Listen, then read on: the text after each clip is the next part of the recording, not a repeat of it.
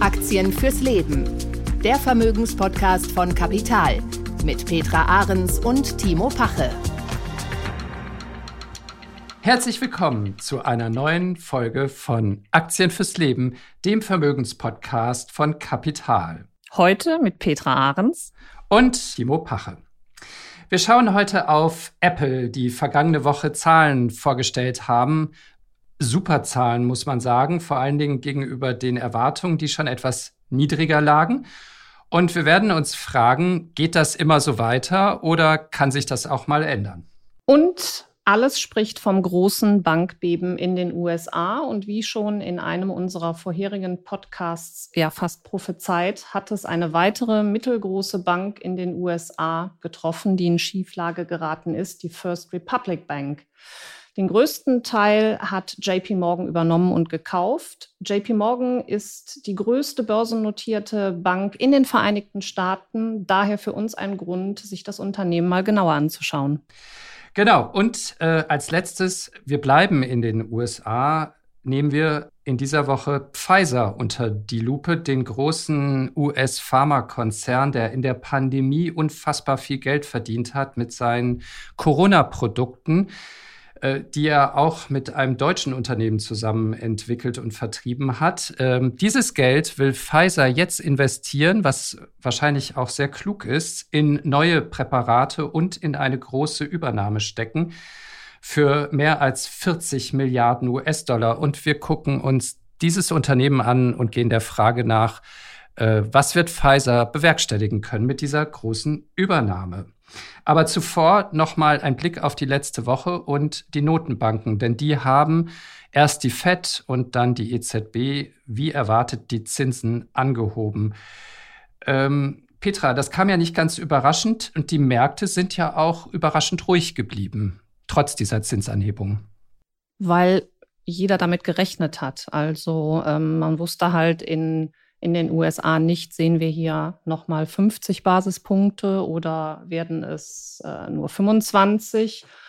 Und die US-Notenbank, äh, der Chef Jerome Powell, hat die Erwartungen somit erfüllt und die Leitzinsen um einen Viertelprozentsatz erhöht. Also innerhalb von einem Jahr wurde somit der Leitzins um 5 Prozent insgesamt erhöht, notiert aktuell bei 5,25 Prozent. Das ist der höchste Zinssatz seit 16 Jahren. Und Jerome Powell hat sich aber auch bedeckt gehalten und hat so wenig Leitlinien wie nur möglich gesetzt, um sich weiterhin die Tür für eine Zinspause oder sogar weitere Erhöhungen offen zu halten. Und das ist auch bei all den Unsicherheiten natürlich nachvollziehbar. Ne? Wir haben das Bankbeben, also drei Pleiten von Regionalbanken in nur drei Monaten. Und nach dem Zinsentscheid in der letzten Woche, wir haben es gesehen, gerieten weitere Institute ja auch schon stark unter Druck und verloren innerhalb weniger Stunden mehr als die Hälfte ihres Wertes. Also trotz massiver und schneller Zinserhöhungen ist weiterhin unklar, wie die Auswirkungen auf die Inflation sind. Hinzu kommt, wie alle Jahre wieder, erneute Diskussionen über die Schuldenobergrenze in den USA, auf die wir uns dann im Juni freuen dürfen. Daher, es bleibt weiterhin spannend. Aber wir sind doch im Grunde genommen in den USA eigentlich am Höhepunkt ziemlich sicher angelangt, oder? Also, dass die Fed in den nächsten Monaten die Zinsen noch weiter anhebt, angesichts der Lage, die du gerade beschrieben hast, Bankenunsicherheit, die Inflation in den USA ist ja auch schon deutlich gesunken. Wir haben noch zusätzlich die Verunsicherung über den Staatshaushalt.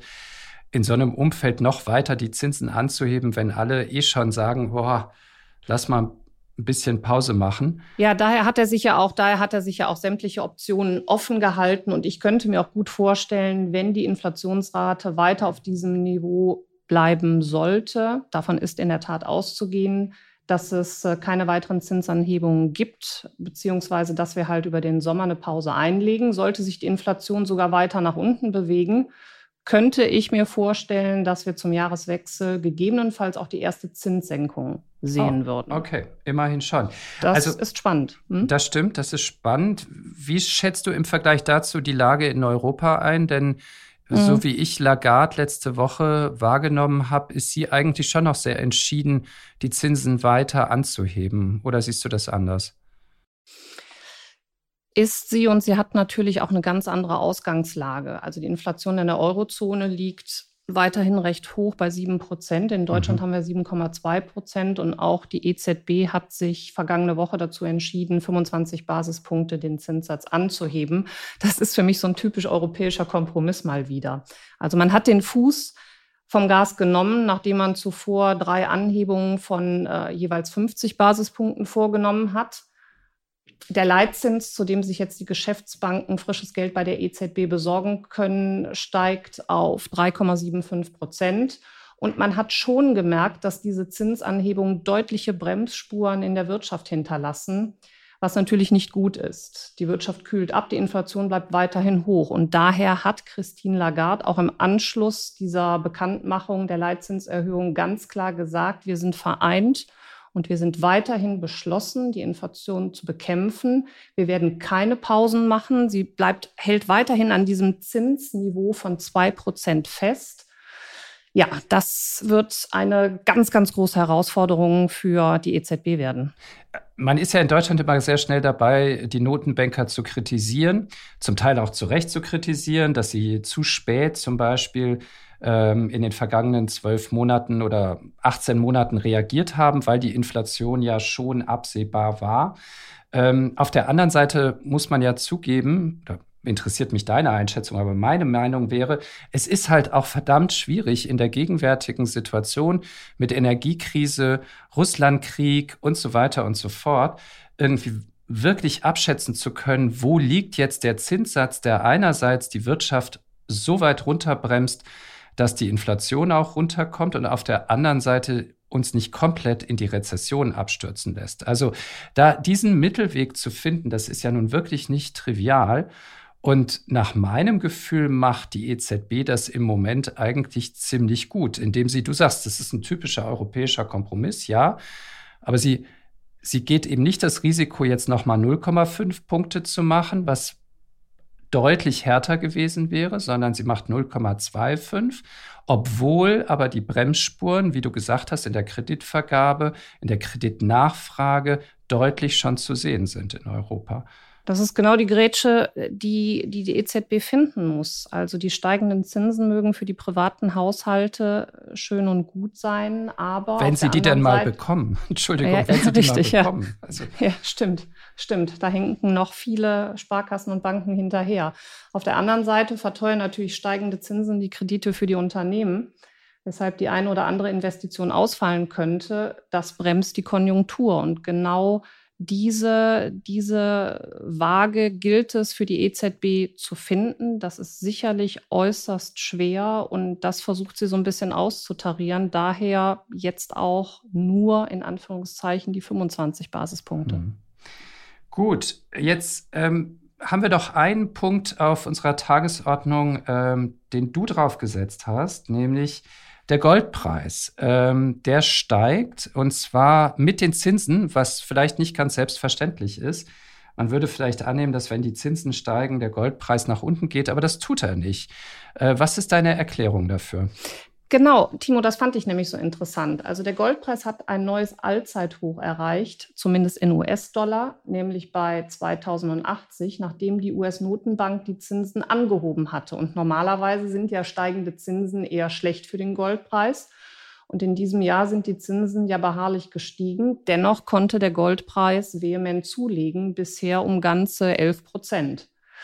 Aber das mit den Zinsen ist natürlich auch nur die halbe Wahrheit, denn es gibt auch eine reale Verzinsung und die ist ja immer noch negativ. Also wenn man die Zinsen ähm, von der Inflation abzieht, kommt man in den negativen Bereich und das ist gerade der Treiber für den Goldpreis, der in US-Dollar ja berechnet wird. In Euro hat der Goldpreis noch kein neues Allzeithoch ähm, erzielt. Da liegen wir, glaube ich, noch 60 Euro drunter. Gold ist und bleibt ein Währungsspiel. Also daher in US-Dollar haben wir hier wirklich die 2000er-Marke äh, klar übertroffen.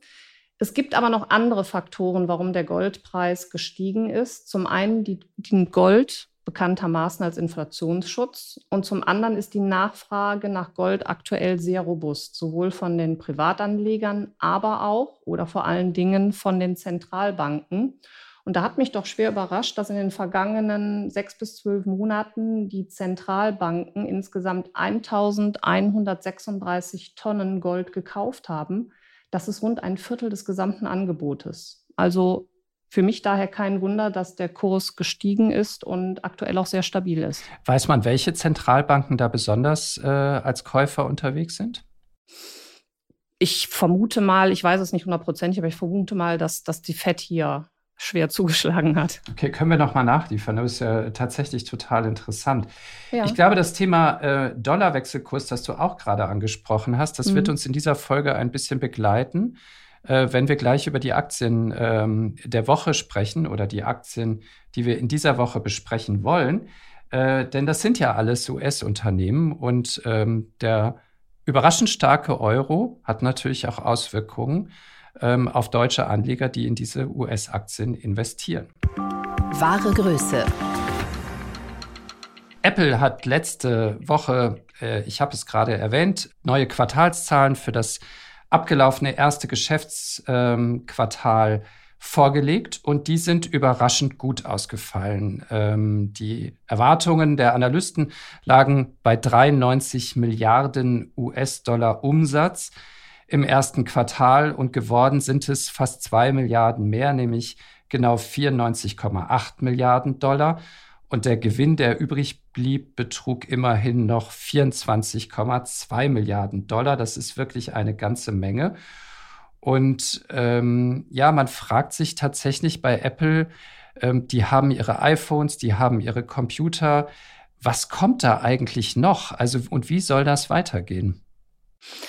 Zum einen müssen wir ja sehen, dass Apple mit einer aktuellen Bewertung von 2,4 Billionen Euro einen immensen Marktwert hat. Das ist 60 Prozent oder das sind 60 Prozent mehr als der Wert aller 40 DAX-Konzerne zusammen.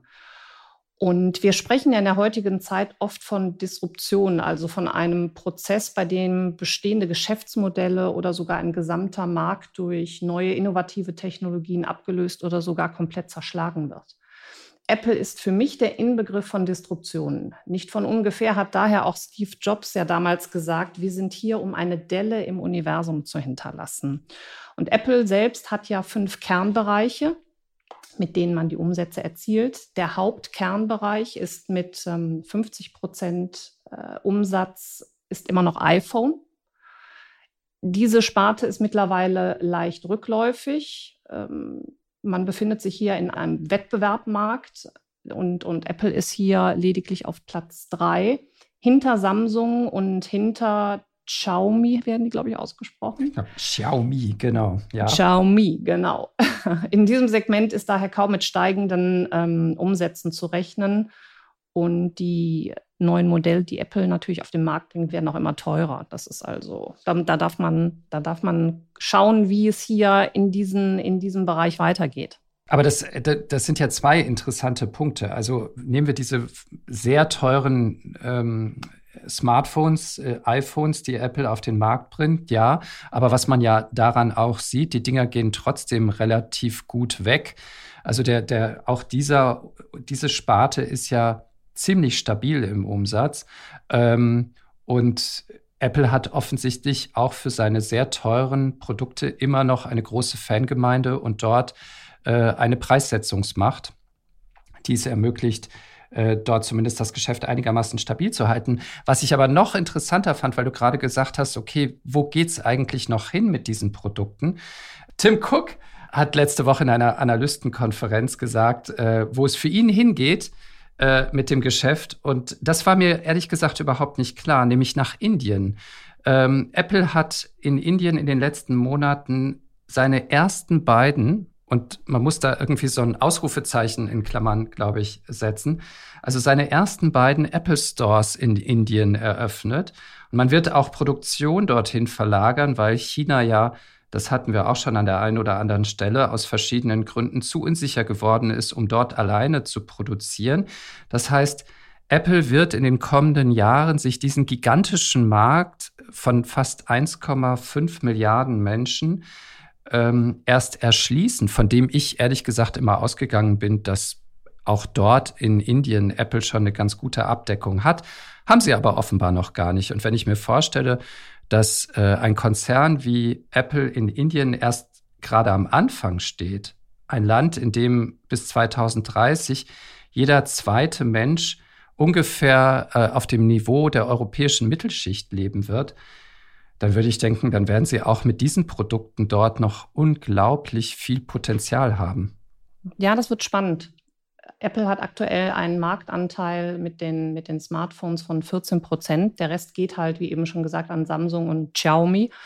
Und es wird interessant zu beobachten, wer hier in Indien das Rennen macht. Und es ist bekannt, dass Samsung wesentlich günstiger produziert und anbietet, als das Apple tut.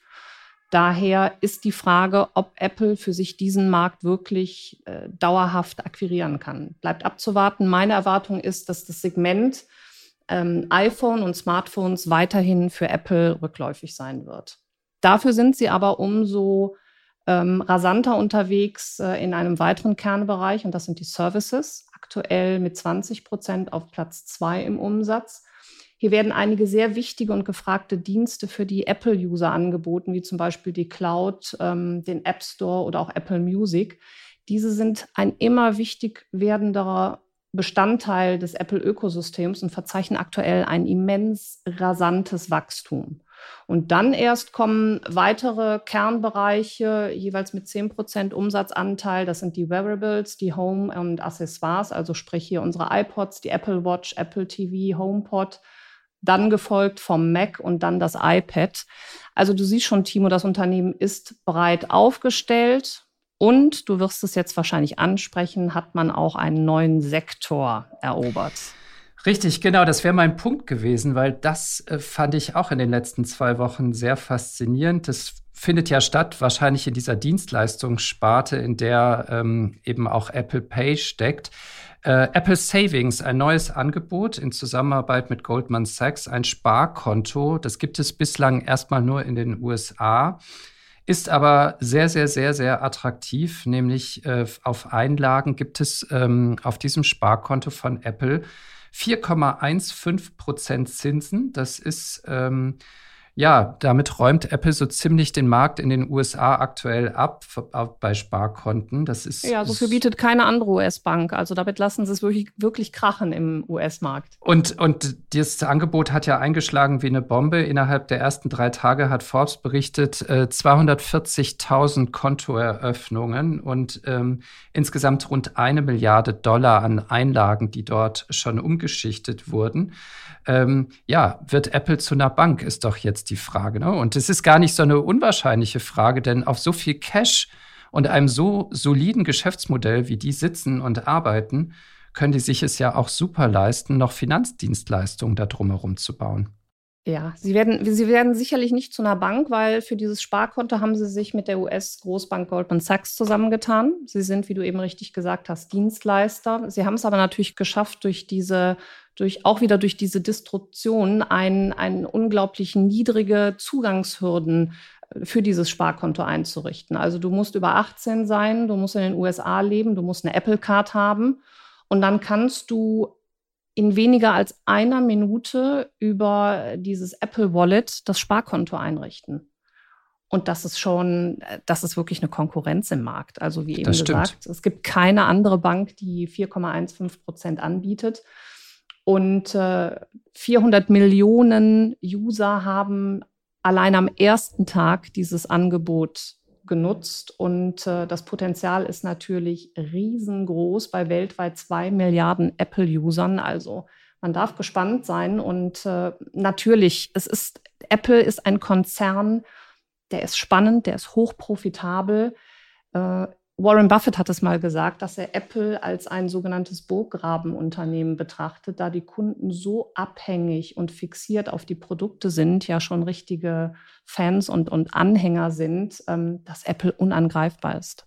Jetzt ist ja aber immer die Frage äh, für unsere Zuhörerinnen und Zuhörer, ähm, die vielleicht noch nicht in Apple investiert haben, das jetzt hören sich die Aktie anschauen, die ist ähm, inzwischen bei, die ist ja stark gestiegen in den letzten Tagen nochmal, liegt jetzt, glaube ich, bei, ähm, korrigier mich, ungefähr 170 Dollar. Mhm, leicht drüber sogar. Mhm. Leicht drüber sogar. Ähm, ja, steigt man da jetzt noch ein oder hofft man darauf, dass die Aktie doch noch mal in den nächsten Wochen und Monaten ähm, etwas runterkommt und sich eine günstigere Einstiegsgelegenheit bietet. Ja, wenn wir uns die Bilanz anschauen, da gibt es daran kaum etwas zu meckern. Zwar wird man die Wachstumsraten bezüglich Umsatz und Gewinn in den nächsten Jahren ohne eine bahnbrechende Neuerung äh, kaum halten können, aber da gibt es ja jetzt diesen neuen, sehr erfolgreichen Bankeneintritt und wir haben auch noch die Fantasie des Apple Cars, daran arbeiten die ja auch noch. Außerdem rückt man bei den bestehenden Unternehmenssparten zunehmend von dem weitestgehend gesättigten Smartphone-Markt ab und konzentriert sich vor allem auf den Ausbau der Services, das großes Wachstum liefert und für eine weitere Verschmelzung zwischen Hard- und Software natürlich sorgt. Markant ist bei Apple, dass seit Jahren der hohe Netto-Cash-Bestand von rund 55 Milliarden US-Dollar sowie die jährliche steigende Rendite und das enorme Aktienrückkaufprogramm ähm, der Aktie pro Jahr zwischen 5 und 6 Prozent Steigerungen verleiht hat. Der Kurs notiert, wie du eben schon gesagt hast, aktuell nahe Allzeithoch von Ende 2021. Der lag bei 185 US-Dollar, aktuell bei circa 173. Dadurch haben wir auch ein recht hohes KGV von 28,6.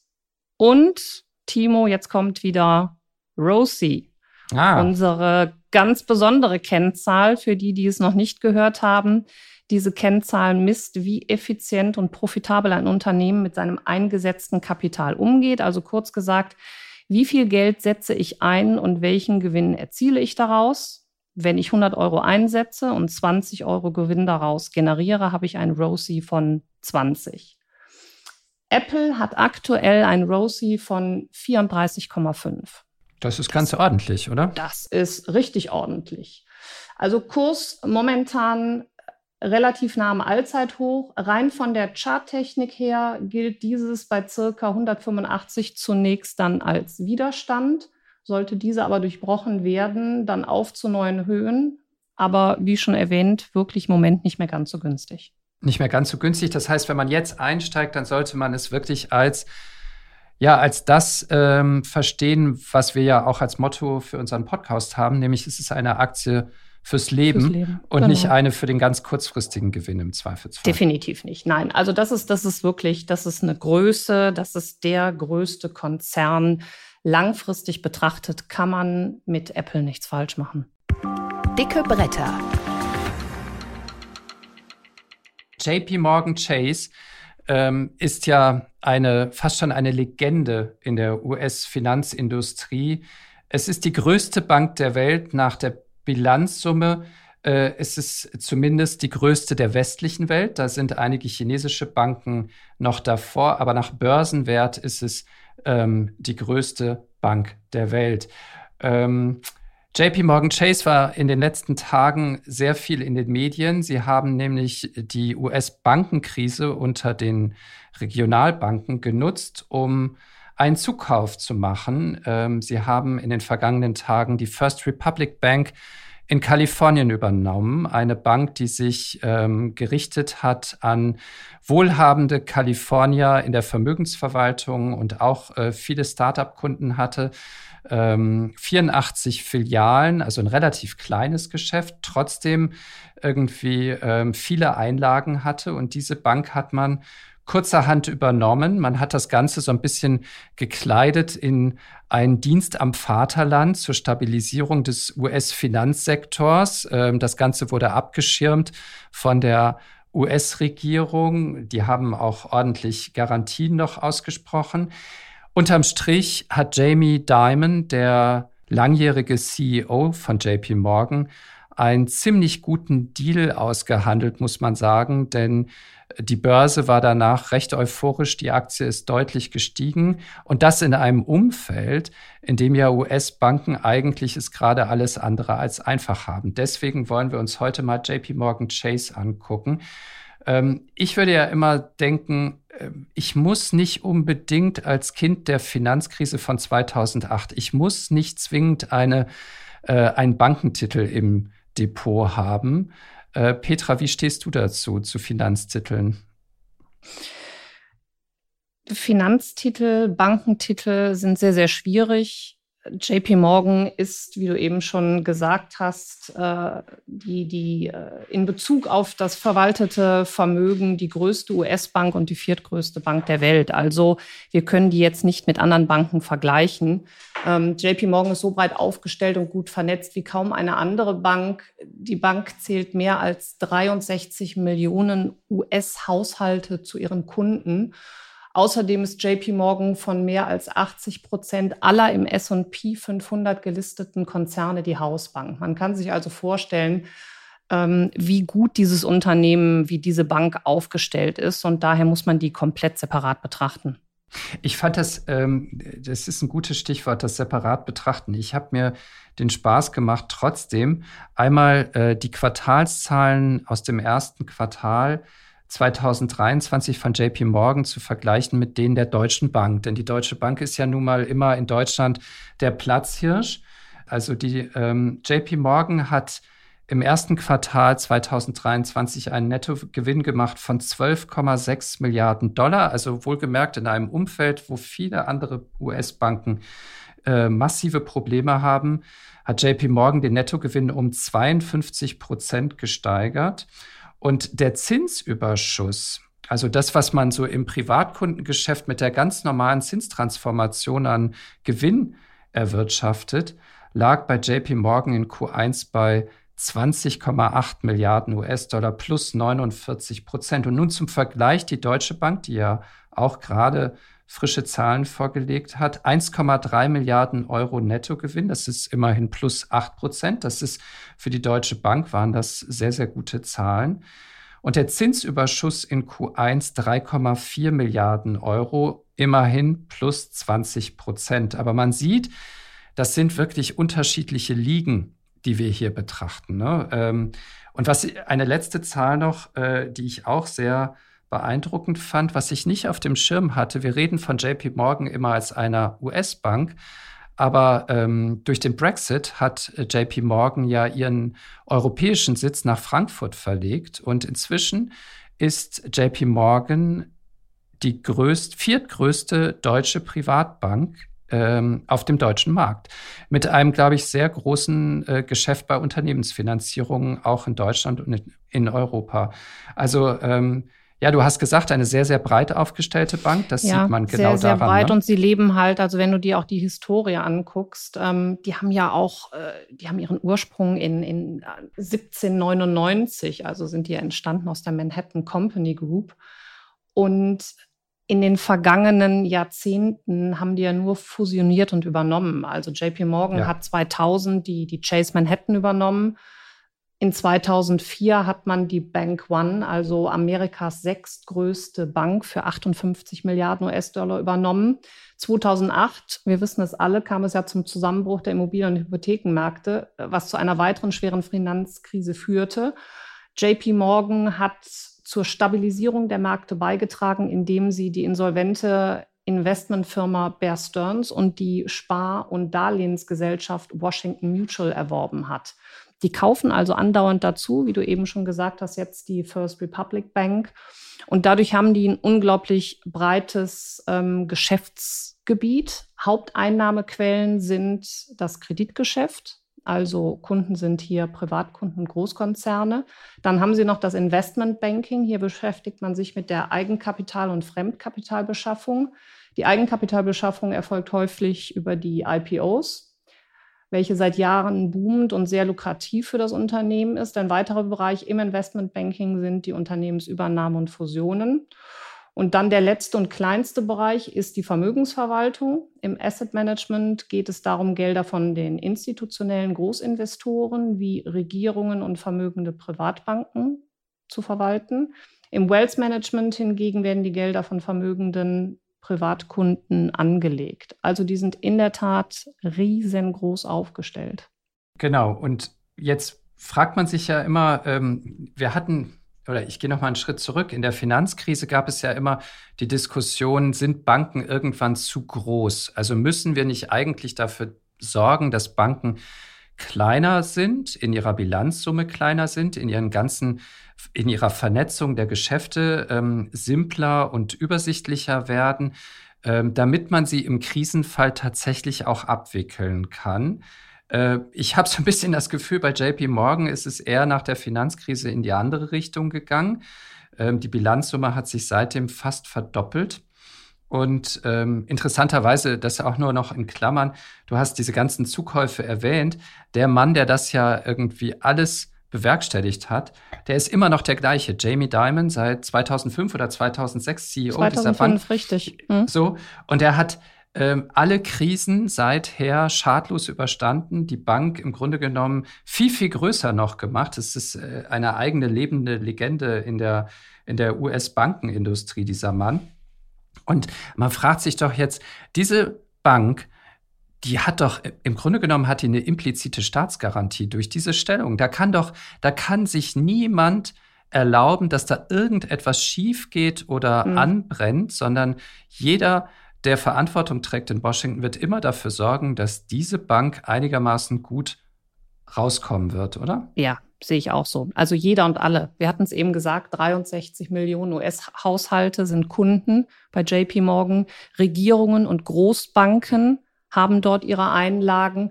Also man kann sich vorstellen, dass es nie, in niemandem Interesse liegt, hier in eine Schieflage zu geraten. Und die Regierung wird wirklich alles daran setzen, dies zu vermeiden. Und übrigens, auch Warren Buffett hat am Wochenende auf seiner Investmentkonferenz etwas dazu gesagt. Er hat bereits in der Finanzkrise 2008 mit 5 Milliarden US-Dollar das Bankhaus Goldman gestützt. Und nun sagt er, dass er mit seiner Berkshire Hathaway Gesellschaft ausreichend Feuerkraft hätte, um erneut zu, sagen wir mal, subventionieren. Mhm.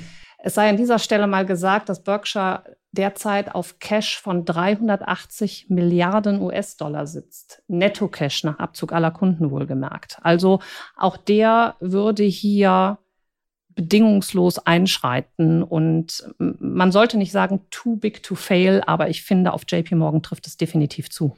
Jetzt müssen wir als äh, Podcast für Aktienanleger ja immer gucken, ist das eine interessante Aktie? Ist das eine Aktie, die sich die sich auch lohnt aus Anlegerperspektive. Wir haben gerade schon gesagt, sie ist relativ safe aufgrund dieser impliziten Staatsgarantie.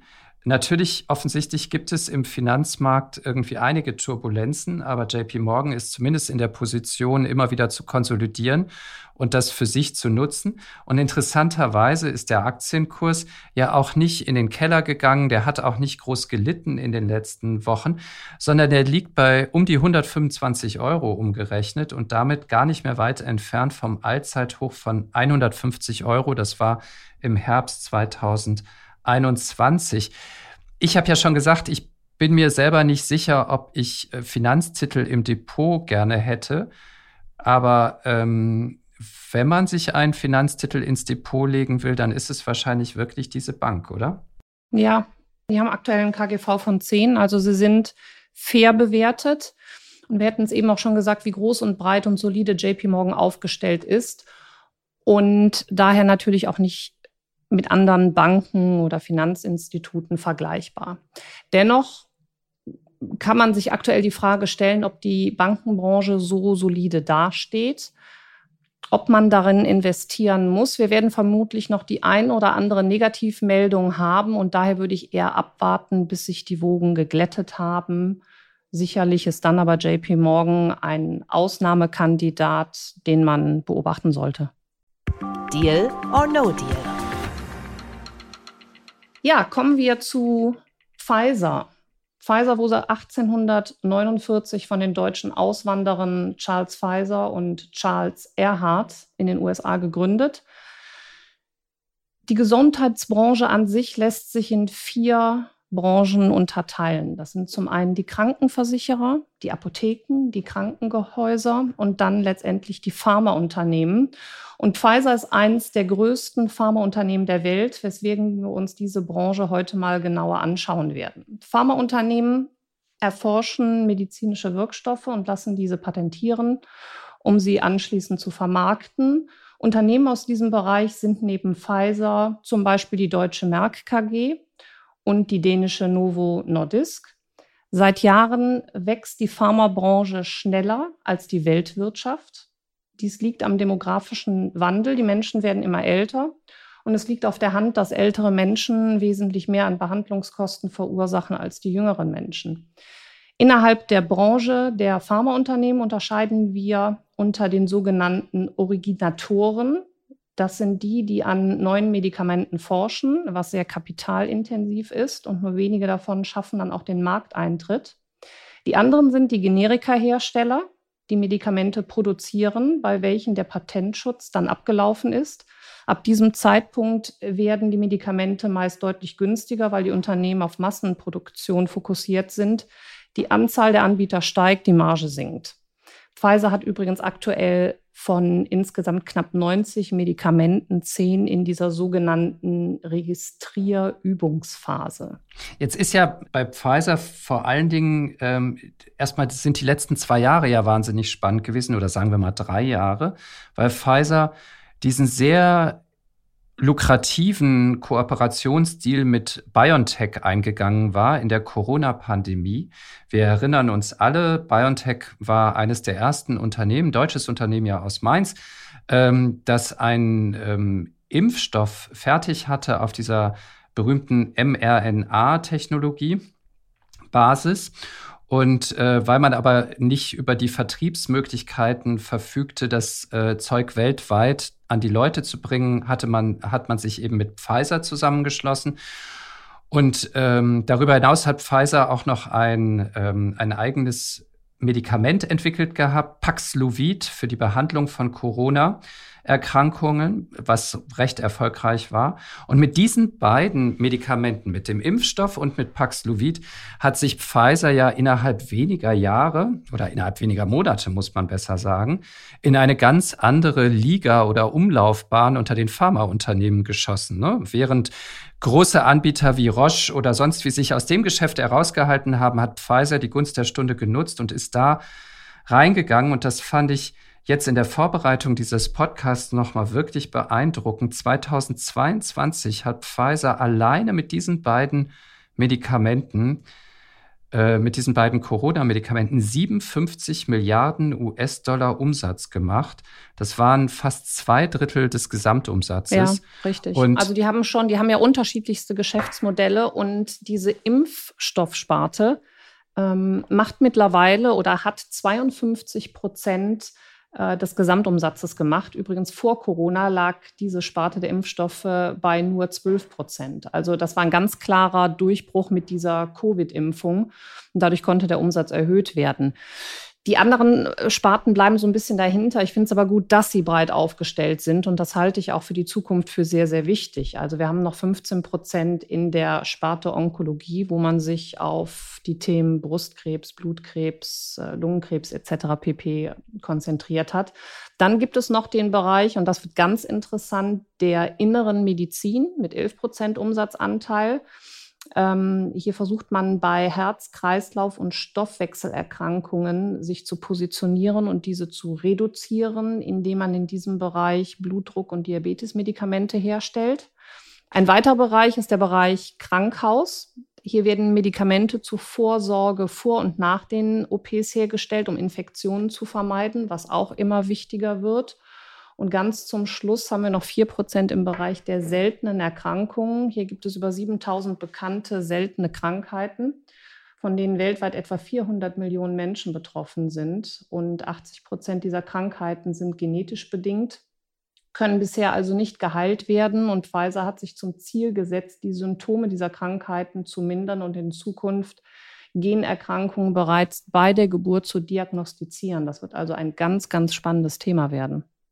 Aber im Grunde genommen ist dieses Unternehmen, steht da vor der Situation, was machen sie mit dem ganzen Geld, das sie aus der, aus diesen zwei, drei Jahren Corona-Pandemie, Strohfeuer, Impfstoff und äh, Paxlovid, Boom, ähm, eingenommen haben. Und da haben sie im Grunde genommen zwei große Bereiche, auf die sie, glaube ich, setzen können. Das eine hast du erzählt, das sind diese Stoffwechselerkrankungen. Es gibt in den USA einen riesigen Boom bei sogenannten Diätspritzen, also das sind kleine Spritzen, äh, kommt so langsam auch nach Europa. Eigentlich äh, gedacht ist das Medikament für die Behandlung von Diabetes, aber man hat festgestellt, nein, wenn man sich das spritzt, dann nimmt man auch massiv ab, man verliert an Hunger und, äh, und vor allen Dingen der dänische Arzneimittelkonzern Novo Nordisk hat daraus ein Riesengeschäft gemacht mit diesen Diätspritzen.